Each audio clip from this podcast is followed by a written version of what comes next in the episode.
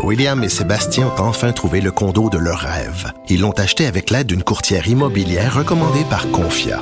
Parmi les courtiers qui leur ont été proposés, William et Sébastien ont choisi de faire affaire avec Hélène.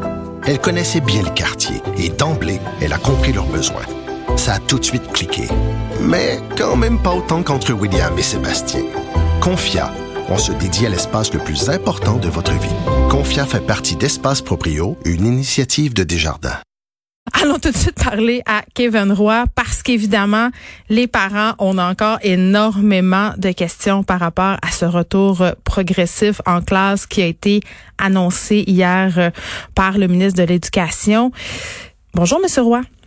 Bonjour. Écoutez, euh, dire qu'il y a beaucoup de questions, je pense que ce serait un euphémisme. Je pense qu'il y a juste ça, des questions euh, par rapport au plan de déconfinement. Il y a des questions qui sont rationnelles, il y a des questions qui sont moins rationnelles, mais une chose est sûre, les parents sont inquiets. Les parents ne savent pas sur quel pied danser non plus. Comment euh, vous, vous accueillez ce plan présenté hier?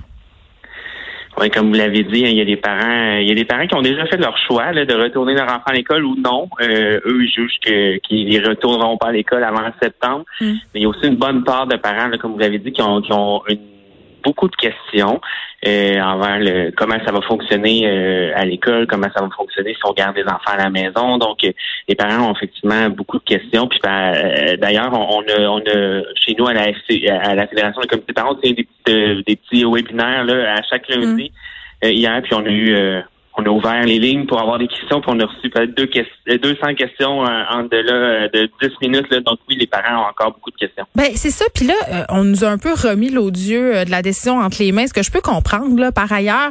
Sauf que je me dis en ce moment, parce que je change de, décision à toutes les deux minutes, je me dis est-ce que j'ai les outils nécessaires pour prendre la meilleure décision possible pour mes enfants? C'est-à-dire est-ce qu'on a vraiment toutes les informations pour les prendre ces décisions-là. Tu sais, on, parle d'immunité collective, après ça, on, revient un peu sur ce qu'on a dit, on tergiverse. Tu sais, c'est difficile à comprendre pour l'ensemble de la population et à cet effet-là, c'est difficile de prendre une décision.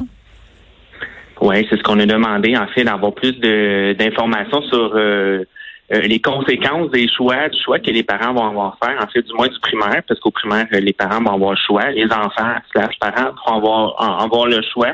Euh, les informations commencent à, entrer, donc on commence à avoir de plus en plus d'informations. Puis j'imagine aussi que les commissions scolaires vont, vont commencer à, transférer de l'information dès que eux en ont aussi.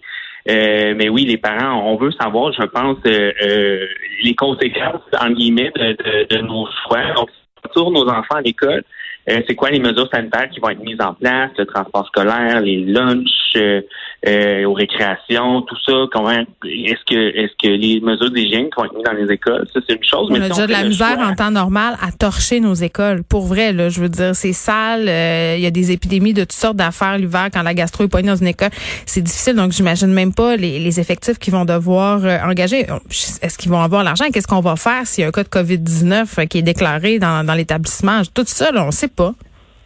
Oui, c'est des inquiétudes effectivement qui nous ont été rapportées. Là, ça fait partie des questions qu'on a reçues. Les questions que vous avez, c'est des questions qu'on a reçues euh, hier soir, puis qu'on continue à recevoir à la fédération. Nous, c'est des questions qu'on remet aux, autorités, qu'on remet au, ministère, au ministre, donc pour qu'on pour s'assurer que ces questions-là se rendent aux bonnes personnes, pour qu'on ait les, réponses là, euh, puis qu'on puisse les remettre à ceux qui ont posé les questions. On vous les a promis pour quand ces réponses-là, Monsieur Roy?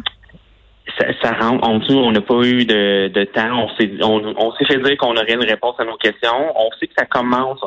Je, crois qu'il y a une lettre qui mm. circule présentement là, qui est destinée aux parents, qui a une partie des réponses à l'intérieur, mais euh, il y a encore beaucoup de questions là, pratico-pratiques de, de à quelle heure l'autobus va passer? Puis si on entend, c'est ça va être 12 élèves. Pratico-pratique, là. Ah oui. C'est ça, j'imagine les réponses vont venir plus des écoles. Quand les écoles vont, vont mis les mesures, mais les parents ont besoin. Je pense que les parents, on doit prendre nos décisions pour les élèves du primaire, entre autres là.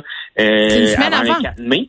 une semaine avant. Donc ça s'en vient. 4 mai pour ceux qui les écoles rouvrent le 11, 11 mai. Donc euh, donc euh, les parents, je pense qu'ils veulent avoir les informations sur comment ça va fonctionner avant de prendre cette décision-là. Les écoles qui rouvrent évidemment le 4 mai et le 11 mai pardon et le 19 mai dans la région de Montréal. Puis c'est vrai qu'il va falloir prendre une décision une semaine avant. En tout cas, moi, j'en ai reçu déjà des lettres des trois établissements scolaires que fréquentent mes enfants.